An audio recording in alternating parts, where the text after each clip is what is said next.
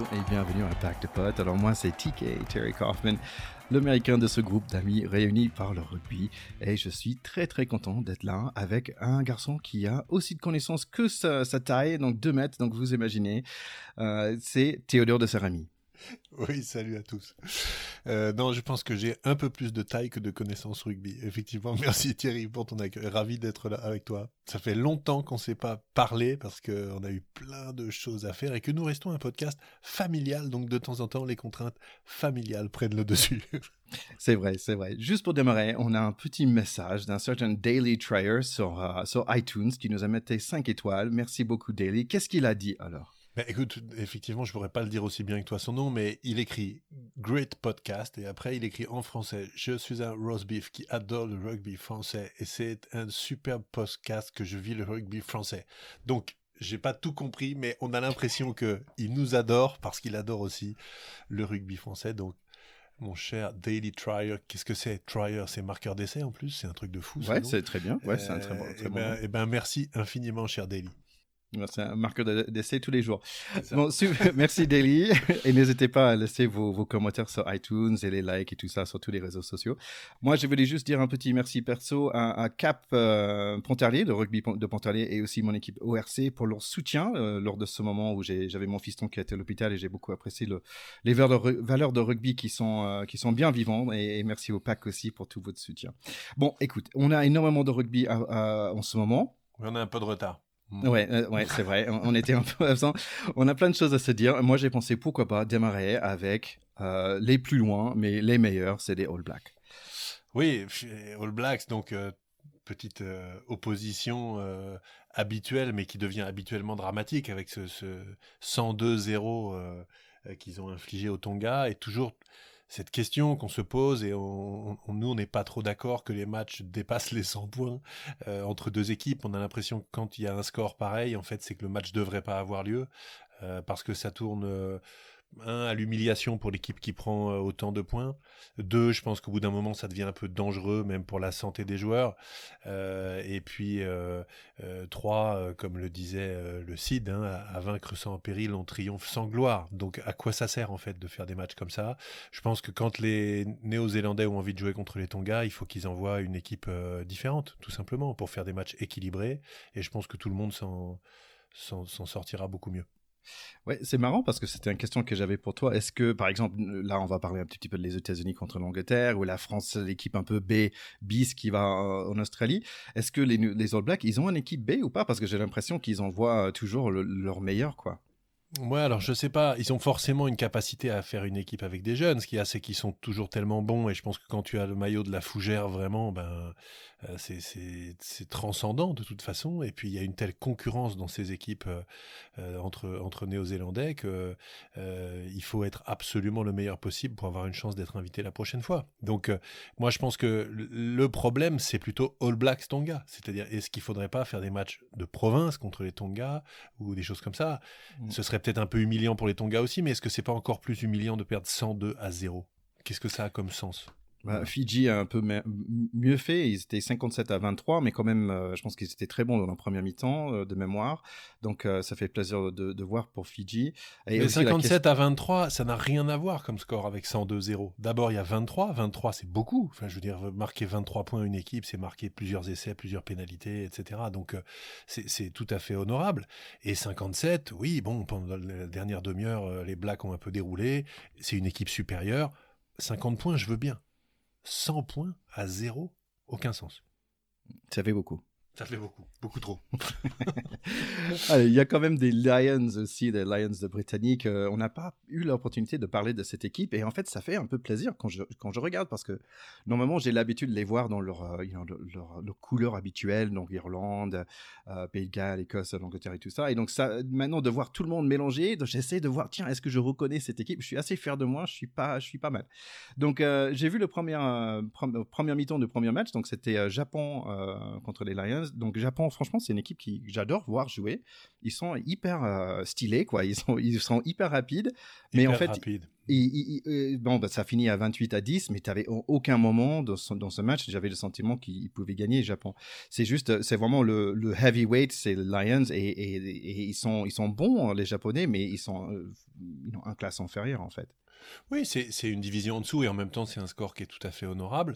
Euh, ce qui a été très triste sur ce match-là, c'est que les Lions ont perdu leur capitaine d'entrée dans les premières minutes du match, euh, Alan Wynne Jones, qui est, on le sait, nous euh, qui avons joué devant, une sorte de, de, de, joueur fétiche pour nous, puisqu'il en est à, je sais pas, avec les Lions un peu plus de 150 sélections cumulées entre le Pays de Galles et les Lions. Et puis lui, l'avantage, c'est que le, les Lions, c'est un maillot rouge aussi, comme le Pays de Galles. Donc il n'a pas l'impression de changer. Euh, et il se blesse d'entrée, donc il va pas faire la tournée, il va pas faire les vraies confrontations contre les Sud-Africains. Et ça, c'est voilà, c'est éminemment dommage. En plus, ils ont perdu Tipouric, le troisième ligne, qui s'est blessé également. Donc je pense que euh, pour eux, ça a été euh, vraiment sous à la grimace ce match-là, même s'ils l'ont gagné. Euh, et puis ensuite, ils ont enchaîné avec, euh, en arrivant sur le sol sud-africain, ils ont joué contre des provinces, ils ont passé 50 grains aux deux provinces en question, dont une qui s'appelait les Lions et l'autre qui s'appelle les Sharks. Hein, euh, ces, équipes anglo-saxonnes sont plus fortes que nous pour le branding, et donc ils arrivent toujours à, à, mettre des animaux à la tête des équipes, ce qui est super sympa comme, comme message. Mais maintenant, les choses commencent euh, sérieusement si le Covid les laisse jouer contre, euh, contre l'Afrique du Sud euh, pour les matchs à venir. J'espère qu'on fera un épisode après les deux matchs contre l'Afrique du Sud, ce serait vraiment sympa. Ouais, ouais, c'est sûr, parce que franchement, ça, j'ai vraiment plaisir de regarder cette équipe. Je pense que c'est la première fois que je suis assez dans le rugby pour comprendre. En fait, vraiment, c'est des top de top, quoi. C'est le top du top, et puis c'est c'est tout ce qu'on aime aussi dans ce sport, c'est à la fois une équipe, et aussi c'est tellement empreint d'histoire. C'est ça qui est incroyable dans le sport anglais, britannique, qui sont les inventeurs quand même de tous les sports collectifs. Aujourd'hui, on enregistre juste avant euh, la finale de l'Euro. Donc, est-ce qu'ils vont gagner un titre majeur pour la première fois depuis 55 ans? Euh, Et comme tu m'avais dit cette phrase, il disait maintenant, je entre eux pour rigoler, il faut qu'on invente d'autres sports parce que je crois que les autres ont compris comment on joue. C'est-à-dire qu'ils ont quand même inventé tous les sports, mais ils, n'arrivent plus, à, ils arrivent plus à gagner, en particulier euh, même au foot, au tennis, ça. À part bon, Andy qui est écossais en plus, qui est pas vraiment anglais. Mais euh, surtout, ce qui est génial avec cette équipe des Lions, c'est à quel point c'est à la fois une équipe moderne, euh, avec euh, toutes les exigences du sport de très haut niveau d'aujourd'hui, avec euh, les valeurs que ça, que, ça, que ça trimballe, etc. Mais c'est aussi quelque chose qui est complètement enraciné dans l'histoire de l'Empire britannique, puisque la plupart du temps, ils vont en plus faire ces tournées dans des pays du Commonwealth, avec tout, un, tout un relan qui est devenu amical maintenant et affectueux, euh, d'ex-colons avec ces pays colonisés, mais ce, lien très particulier que les Anglais ont gardé avec euh, tous les pays du Commonwealth, etc. Donc euh, on est aussi, je trouve, dans un livre d'histoire quand on regarde ces matchs-là. Euh, et on pourrait faire une photo à chaque fois sur ce qui se passe sur le terrain et se dire, bah voilà, tiens, c'est qui ces Sud-Africains, c'est qui cet Anglais, cet Irlandais, et finalement, rembobinons, il y a 30 ans, il y a 50 ans, il y a 150 ans, c'était quoi? Et ben en fait, on pourrait raconter aussi l'histoire de leurs parents, de leurs grands-parents, avec cette appartenance. Euh, mm. Et aujourd'hui, c'est le rugby qui cimente tout ça. C'est pour ça que j'adore les Lions britanniques et qu'il faut regarder ces matchs-là parce qu'il y a une culture extraordinaire qui, qui, qui est véhiculée. Quoi. Bah, écoute, en tout cas, tu me donnes envie de regarder les, prochains matchs, ça c'est sûr. Donc, euh, tiens, tu parlais de l'Empire britannique et des colons. Bah, il y a Independence Day le 4 juillet, pour moi, hein. Independence Day aux États-Unis. Il y avait l'Angleterre contre, euh, contre USA euh, à Twickenham, où il y avait 10 000 spectateurs. Et trois jours plus tard, il y avait 65 000 pour les euros. Vous m'expliquer ça quand même? J'ai rien compris. Bah, tu sais, on, est dans les problèmes de de réglementation avec ces histoires de confinement, déconfinement, ouverture progressive, machin. Donc il, suffit que ce soit 10 euh, 000 jusqu'à telle date et puis après telle date, on peut augmenter la jauge et puis voilà. Mais peut-être que de toute façon, ils n'auraient pas réussi à, réunir plus que 10 000 pour voir England USA. Non, je plaisante, je pense pas. Oh. oh c'est méchant. c'est méchant. En tout cas, ça m'a fait plaisir. J'étais en train de regarder euh, le, foot. Hein, on parle jamais de, ce sport-là avec le ballon en rond, mais j'ai regardé ce match et ça m'a fait plaisir de voir euh, tous ces Anglais dans leur stade en train de gagner ce match. C'était quand même assez agréable de voir le, sport vraiment recommencer euh, avec des, des stades pleins comme ça. C'est génial. Oui, c'était génial. C'est vrai que c'est un peu inquiétant aussi parce qu'on voit qu'il y a des, clusters à droite, à gauche, etc. Et donc, euh, j'espère que tout ça va pas finir mal pour certaines personnes. Mais revoir là des matchs avec du monde dans les stades, c'est vrai que on a l'impression de revivre. Euh, là, j'ai regardé euh, tout à l'heure Djokovic euh, enchaîner son 20e grand chelem hein, contre un Italien. Gros week-end pour les Italiens en Angleterre, hein, parce que Berrettini au cet après-midi en finale, et puis ce soir le foot. Donc, si les Anglais gagnent en plus, ce sera vraiment soupe à la grimace pour les spaghettis. mais je dois dire, c'est pas souvent le cas. Mais ce soir, moi, j'ai un peu envie d'être pour les Anglais parce que j'aime ces histoires où quand on n'a pas gagné depuis 55 ans, que c'est peut-être cette fois-là, et c'est en plus chez eux, après le Covid et tout, je trouverais ça assez fantastique que les Anglais gagnent à Wembley cet euro. Ce serait aussi un pied de nez au Brexit, donc de, quoi, de quoi écrire de l'histoire et de faire un peu de fun aussi. Mais Bon, les Italiens ont aussi une super équipe de foot. Euh, c'est deux équipes avec des jeunes joueurs et des joueurs expérimentés qui jouent bien. Euh, donc, je pense que ça va être un beau spectacle et puis euh, je serai content dans les deux cas. Voilà. Ouais, je sais pas. Bon, l'Angleterre, ils ont quand même battu USA en rugby. On va le laisser là, hein, au niveau du victoire. Donc 43 à 29. Mais quand même, j'étais fier de mes, Américains parce qu'ils ont mes Eagles. Euh, parce qu'en fait, c'était la première fois depuis je sais pas combien d'années ils ont ils ont pas joué. Euh, en plus, les MLR euh, l'année dernière, c'était compliqué au niveau de Covid et tout ça. Mais ça fait vraiment plaisir de voir que mon équipe a pu marquer certains essais contre. Bon, bien sûr, c'était une équipe d'Angleterre bis. Hein, mais mais ça fait quand même plaisir, surtout à la fin. Ils marquaient deux essais, un peu de l'honneur donc ça marque, ça montre qu'ils ont certaines capacités physiques euh, qui n'étaient pas toujours euh, évidents au début parce que bon, capacité physique et maintenant quand même, quand même commence à comprendre un peu comment le jeu de rugby ça fonctionne.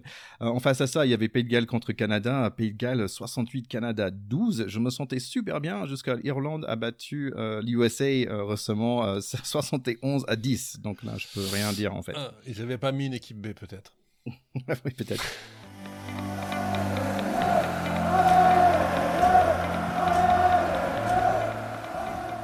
Bon, allez, retour sur la France.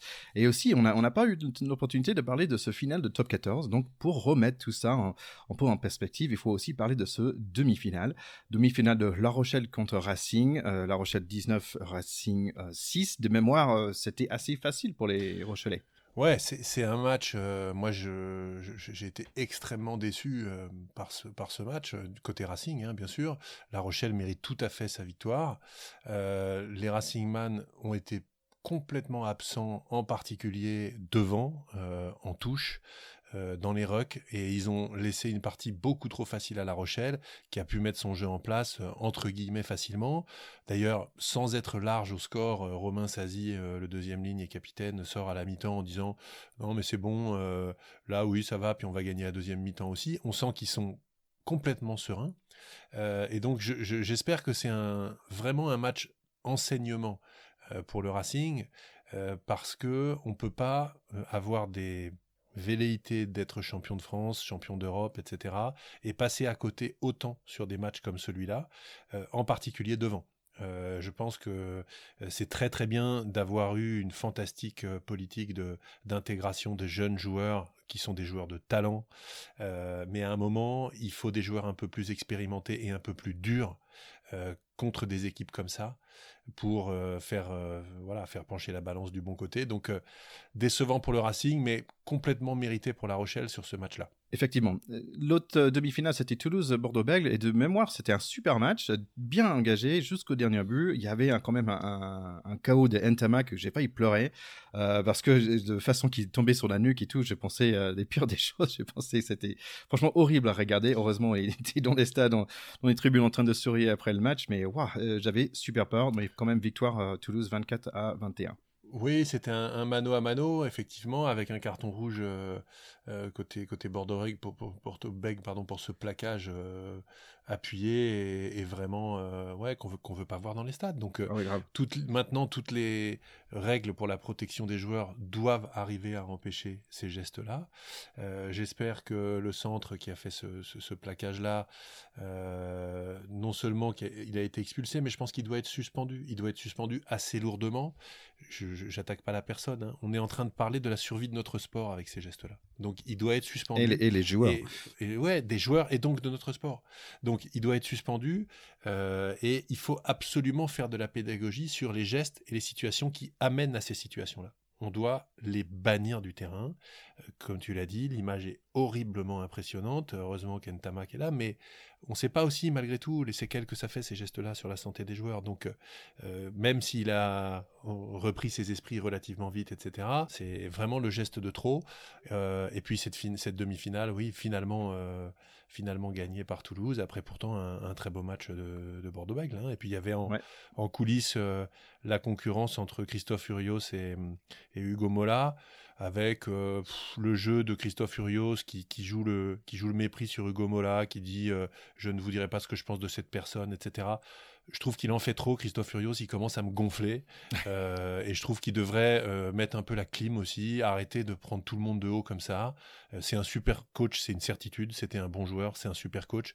Mais justement, euh, qu'il soit, soit un mec bien et smart avec les autres, ce sera encore mieux.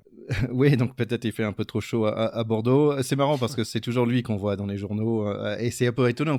C'est un peu l'entresens aussi de, de, ce rugby euh, avec ses valeurs et tout ça. On a lui sur l'autre côté qui, qui, parle quand même pas mal, on va dire. Oui, les, journalistes vont le chercher. Ça fait, ça fait le buzz. Donc quand ils savent que c'est un bon client et Urios, il a toujours le bon mot, il manque pas d'intelligence, il manque pas d'esprit. Par contre, je, trouve que ça donne une mauvaise image voilà, de lui et de notre sport. Donc qu'il soit comme ça dans le vestiaire avec ses joueurs, c'est très bien. Euh, mais euh, qu'il fasse passer tous les gens du rugby pour des bourrins euh, en se comportant comme ça, moi ça me gonfle. Bon, ça nous ramène à cette finale, un final euh, difficile, on va dire. Euh, je pense que La Rochelle, euh, bon, quand même, y a, y a, je pense que La Rochelle a, gagné beaucoup de sympathie, je pense, en ce moment, surtout avec moi, on va dire.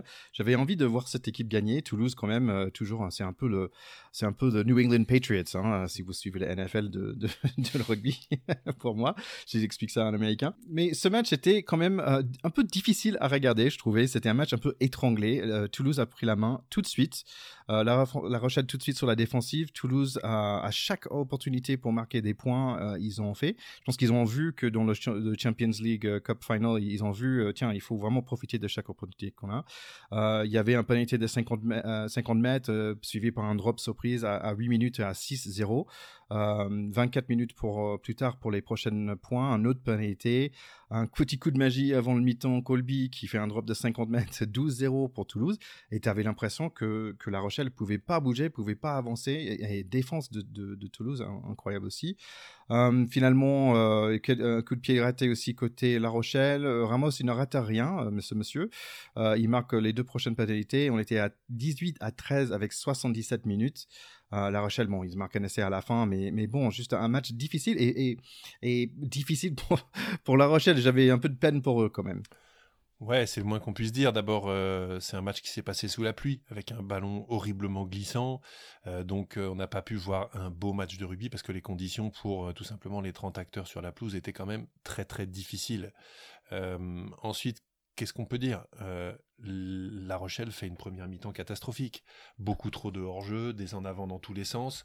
Euh, Brice Dulin qui se casse la main quasiment sur la première ah action. C'est quand même hyper dur quand tu, quand tu rentres sur le terrain, que tu es au taquet, que tu as besoin de tout le monde et que tu as un, de tes match winners qui sort tout de suite. Ça, fait, ça fout un pet au casque, c'est absolument évident.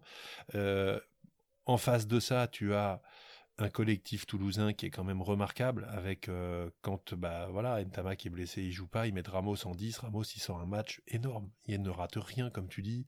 Euh, il est il est juste énorme mais alors que c'est un, remplaçant ou un, ou un, joueur polyvalent qui font jouer un coup là un coup là un coup là mais en fait tu le mets en 10 c'est un monstre. Euh, Pita Aki le défenseur euh, des plaquages aux chevilles qu'on voit quasiment plus, mais d'une efficacité euh, absolument redoutable. Et puis euh, Yaya West qui rate son premier coup de pied, là aussi un peu comme un symbole. Ils disent merde, c'est un peu comme comme en Coupe d'Europe. Voilà. Et puis c'est aussi dans les grands matchs que les grands joueurs se révèlent. Et quand tu as notre ami l'ailier sud-africain qui claque son drop de 50 mètres comme ça comme à l'entraînement, comme à la parade. tu te dis, bah, c'est le jour des Toulousains. Voilà. Donc, euh, c'est très décevant pour les Rochelais parce que cette année, ils font une magnifique saison et perdent deux finales, deux fois contre la même équipe. Donc, il n'y a pas photo. Ça veut quand même dire qu'ils sont derrière, statistiquement. Euh, voilà. Euh, mais ils ont, comme tu dis, gagné, je pense, une grande sympathie auprès des amateurs de rugby, notamment parce qu'ils ont quelques joueurs qu'on aime beaucoup. Ils ont ce joueur Skelton qui est à lui tout seul euh, en vaut deux ou trois, c'est-à-dire que c'est un mec qui arrive à avancer sur tous les impacts de manière quand même assez extraordinaire. Euh, donc je, ne doute pas qu'on les reverra. Maintenant, le problème qui se pose à toutes les équipes françaises, c'est que Toulouse, là, euh, est parti, à mon avis, pour un bail comparable à ceux qui sont faits plusieurs fois d'affilée, où ils gagnent 3, 4, 5 fois, parce qu'en fait, là, ils ont une équipe du feu de Dieu, et en plus, L'année prochaine, ils recrutent Anthony Gelonche, qui est le meilleur troisième ligne du championnat de France. Donc, ils avaient déjà une équipe de feu, et ils recrutent ce mec-là qui est énorme. Donc, euh, ça va être chaud de les battre. Je pense qu'on a une discussion à, faire. C'est est-ce qu'un un, espèce de dynasty c'est une bonne chose pour euh, pour un sport aussi? Je pense que c'est ça serait intéressant de comparer avec NBA, NFL et tout ça. Mais je pense que quand même pour un sport c'est pas forcément une mauvaise chose. Mais à, creuser plus tard. Mais euh, quand même, donc euh, c'était assez aussi marrant parce que en, face en même temps il y avait le final en Angleterre, le Premiership Final où c'était 40 pour les Harlequins et 38 pour Exeter. Il y avait genre une dizaine d'essais, un truc, un, match complètement différent par rapport au nôtre. Il pleuvait pas, Thierry. ouais, voilà. Pour une fois. le plus, euh, ça enlève 9 essais. Bref, euh, bon, c'était assez, assez sympa de voir la, différence entre les deux. Mais bon, dans tous les cas, bien bravo à Toulouse. Et euh, bon, j'espère le, j'espère tout le, tout le best pour La Rochelle par la suite. Exactement. Ok, je pense qu'on arrive finalement à la match que tout le monde attendait. C'est notre tournoi en Australie. Euh, l'endroit préféré de notre ami euh, Patrick Tobacco, qu'on a eu l'opportunité euh, d'interviewer. Donc, si vous ne savez pas pourquoi, il faut, écouter l'épisode 26, hein, vers la moitié de cet épisode. il raconte pourquoi il aime beaucoup l'Australie. Oui, exactement. Ça fait des bons souvenirs pour lui. Allez, Australie. Au début, en fait, quand j'ai vu l'annonce de, cette équipe, je disais, attends, c'est les 15 de qui? Mais en fait, c'est en fait, la même équipe qui nous a donné tellement de plaisir pendant le fameux Autumn's Nations Cup que tu m'as dit que personne ne va se souvenir de cela. Moi, je, je, je me souviens très bien, j'aimais bien cette équipe. Et finalement, j'ai reconnu plein de joueurs. Oui, bien sûr, c'est en fait euh, les tournées maintenant euh, sont aussi des revues d'effectifs. Hein. On, a des, gens qui sont très fatigués par la saison, d'autres qui ont été en phase finale donc ils sont pas à la tournée. Donc c'est l'opportunité euh, d'emmener des joueurs qui sont pas dans les premiers plans, mais qui sont euh, en deuxième ligne, on va dire, qui sont pas loin. On a eu cette opportunité avec l'Autumn Cup qui était pas loin, mais dans lequel euh, les Français réservistes entre guillemets avaient fait preuve euh, d'énormément d'énergie et de talent. Et là, en Australie, c'est un peu la même chose. Il y a quelques tauliers, mais il y a beaucoup de nouveaux. Il y a même un joueur de Pro D2, hein, Melvin Jaminet, qui monte avec, avec Perpignan. Donc, c'est super parce que on a une génération de jeunes joueurs qui ont été, faut-il le rappeler, deux fois champions du monde des moins de 20 ans, euh, qui sont en train de s'aguerrir un peu partout euh, dans le championnat de France. Et donc, on se constitue un réservoir assez extraordinaire avec une équipe de titulaires et une équipe de réservistes pas loin du niveau des titulaires. C'est cette équipe qu'on voit là, avec plein d'inconnus. Et in fine, on a perdu, d'accord, mais franchement, on doit le gagner. On va raconter comment ça s'est passé à la fin, euh, mais on doit le gagner. Donc cette équipe-là était susceptible d'aller gagner en Australie pour la première fois depuis 30 euh, ans. Euh, donc bon, ils sont pas si mauvais quand même, même si on les connaît pas. Et Australie, c'était pas une équipe que je connais très bien, mais quand même, il y avait euh, James Slipper avec son, son cap. Euh, il y a Michael Hooper, c'est leur, euh, leur capitaine, le numéro 6. tu as toujours l'impression qu'il il vient de recevoir un droit au visage, ce gars-là, avec 106 sélections aussi. Donc, quand même, une équipe avec une certaine expérience qui avait un Coupe de Monde pas superbe de mémoire, perdu contre Pays de Galles. mais bon, si on parlait directement au match. Oui, pour planter le décor, il faut aussi se rappeler que cette équipe d'Australie, qui a été deux fois championne du monde, euh, en Australie, le rugby à 15, euh, c'est un sport minoritaire. Hein. c'est pas du tout comme en Afrique du Sud ou en Nouvelle-Zélande dans une moindre mesure. Euh, le rugby à 13 là-bas et le OC Rules, qui est un, sport absolument incroyable avec des, des joueurs qui sont d'une adresse fantastique, avec des maillots sans, sans manches hein, aux épaules. Là. faut absolument euh, voir ce sport, c'est dingue. Faut, faut voir ça, c'est absolument dingue. Les mecs sont d'une adresse diabolique et ils ont beaucoup de joueurs de grand talent qui sont au rugby à 13 et au OC Rules. Donc, euh, malgré tout, l'Australie, qui est un pays continent, il n'y a pas non plus un réservoir de population extraordinaire. Donc, c'est malgré tout une relativement petite équipe sur la scène mondiale par sa profondeur d'effectifs possible euh, et par le fait que c'est pas le sport numéro un là-bas. Donc euh, eux aussi ils mettent euh, des jeunes joueurs effectivement dans le dans le dispositif, mais comme tu le dis, tu avais quand même tu avais quand même Hooper, Banks à l'arrière qui est un, super joueur, les deuxièmes lignes qui sont pas des débutants. donc une très belle équipe, mais ils sont toujours un peu interchangeables. Il y a rarement de stars en Australie, à part effectivement leur troisième ligne actuellement. Quant à l'équipe française, bah, effectivement, c'est un peu l'équipe de la Houghton's Cup. Mais on a vu la valeur de ces joueurs-là. Hein. Gérassi, Macalou, euh, Jonathan Danty, Arthur Vincent, Gabin Villiers, Damien Penaud, les trois quarts, c'est quand même pas rien. quoi. Donc euh, moi j'y croyais, et c'est pas passé loin, tu vas nous raconter. exactement, allez on y va. Alors, ce match démarre avec un Marseillaise qui est direct de 1920. Les Australiens, ils ont pleuré de joie d'avoir la chance de, botter les fesses de nos petits franchises, mais non, non, non, ça va pas passer comme ça. Le match démarre et Damien Penaud a failli mettre un contre. Première attaque des Français et ça passe. Vincent nous montre ses cannes et aussi son nouveau coupe de cheveux. Mais les récupérés, Villiers nous montre ses appuis, passe par. Coup de pied raté, mais premier essai pour nous. Quelques minutes plus tard, touche ratée pour nous. Et puis Australie mettre un essai, mais heureusement passe en avant, ça ne compte pas.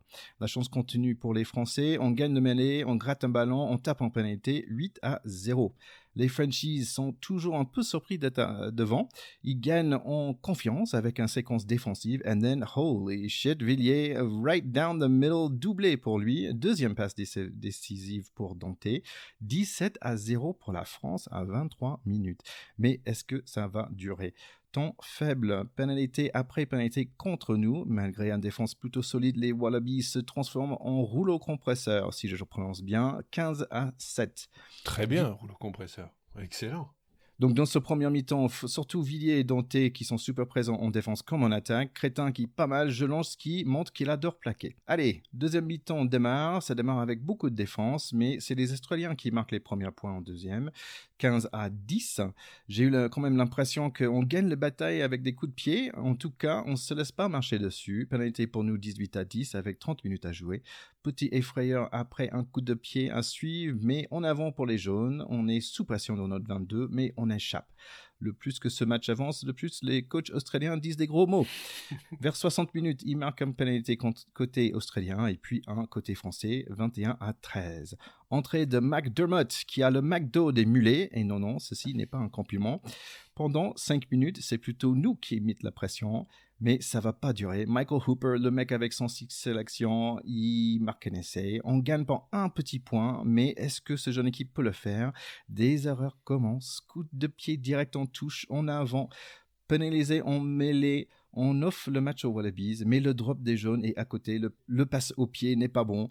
Dante, l'homme de match pour moi, il nous gratte le ballon, mais ce match euh, devient dantesque, je peux plus. Théo, est-ce que tu peux prendre la suite, s'il te plaît? Parce que on a déjà vu ça quelque part. C'est vrai que c'est dur.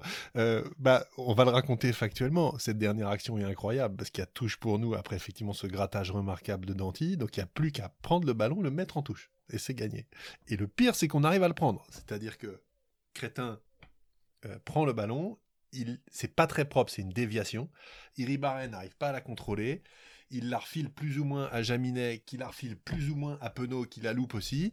Ça finit, petit coup de pied, machin, trois petits tas devant la ligne, pénalité, trois points, terminé, au revoir. Donc, c'est absolument cataclysmique, même si c'est une tempête dans un verre d'eau, dans un verre d'eau, ce n'est qu'une petite tournée dans un match entre guillemets sans enjeu. Mais c'est cataclysmique parce que on avait fait le plus dur est de très loin pour mener tout le match la dragée haute à cette équipe. Et on fait une action de, cadet en fin de match où on ne prend pas le temps de se calmer, de se poser, de dire il y a une touche à faire, on la prend proprement, on la dégage et fin de l'histoire. Donc on a fait contre les Écossais euh, pendant le tournoi, rappelez-vous, euh, euh, une défaite en fin de match avec un, Brice Dulin qui aurait dû taper en touche, qui tente la petite relance, machin, patin couffin, on se reprend le ballon et puis finalement on se prend un essai, on perd le match.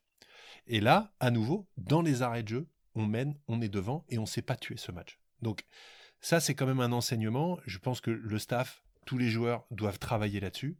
Comment est-ce qu'on fait, même si c'est très dur, tout le monde est dans le rouge, on est fatigué, c'est à la fin, c'est un Australie, tout ce qu'on veut, mais comment est-ce qu'on fait pour faire juste les gestes simples qui doivent nous amener à, finir de fermer la porte à clé quand on, a tout fait. Voilà, c'est horriblement frustrant pour eux, avant, avant tout. Donc j'espère qu'avec le staff, ils vont euh, tirer les bons enseignements et qu'on va avoir des fins de match qui seront maintenant gérées à la lumière de ces deux catastrophes, fin de, France-Écosse euh, en février dernier euh, et fin de Australie-France là, début juillet. Terrible pour les joueurs. Mm. Mm, mm. Mais c'est vrai qu'on a vu plein de belles choses et c'est important, comme tu dis, bah, en fait, c'est pas la fin du monde parce que c'est un, un test match en Australie. Bien sûr, euh, et, et, et, on a euh, un plaisir fou à voir un Jonathan Danty qui a fait ah un match énorme, énorme, absolument énorme, et mm. qui pour moi euh, est quand même un petit peu sous-estimé avec ce 15 de France, parce qu'en plus à chaque fois qu'il joue, il est bon, quoi. Ah Donc il est rarement titulaire, mais quel joueur euh, Gabin Villiers, qui était un joueur de Pro D2 il y a trois ans, euh, avec des cannes comme ça, il arrive à marquer deux essais en Australie encore. Euh, bon, ça fait plaisir, on a, on a un magnifique réservoir. Par contre, on manque un peu de bulbe dans des moments clés à la fin, quoi. Voilà, c'est dur, dur, dur. Le, bonne nouvelle, c'est que quand même, il nous reste un peu de temps. Hein. on a encore deux ans avant la Coupe du Monde. Hein. et donc, on peut, en fait, ça, c'est le genre de choses qu'on va dire, oh tiens, on a un petit problème là, et peut-être on va concentrer sur ce problème-là. Exactement. Donc moi, je suis tout à fait, euh, je suis tout à fait optimiste. Bon, il y a, un match retour. Hein, j'espère qu'on va le gagner, mais c'est pas donné à tout le monde hein, de mener 15 euh, ou 17-0 les Australiens. Euh, Carbonel était un peu emprunté, il rate la première transformation, c'est dommage. C'est pareil, ça c'est des petites choses. Quand tu viens perdre d'un point à la fin, c'est dommage.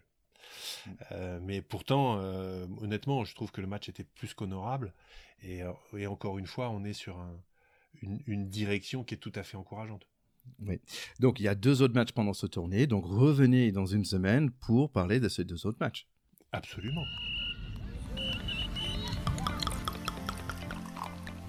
Et on va avoir l'opportunité de parler de nos ouvins aussi, qui sont dans le de six nations euh, en ce moment, et qui sont plutôt pas mauvais.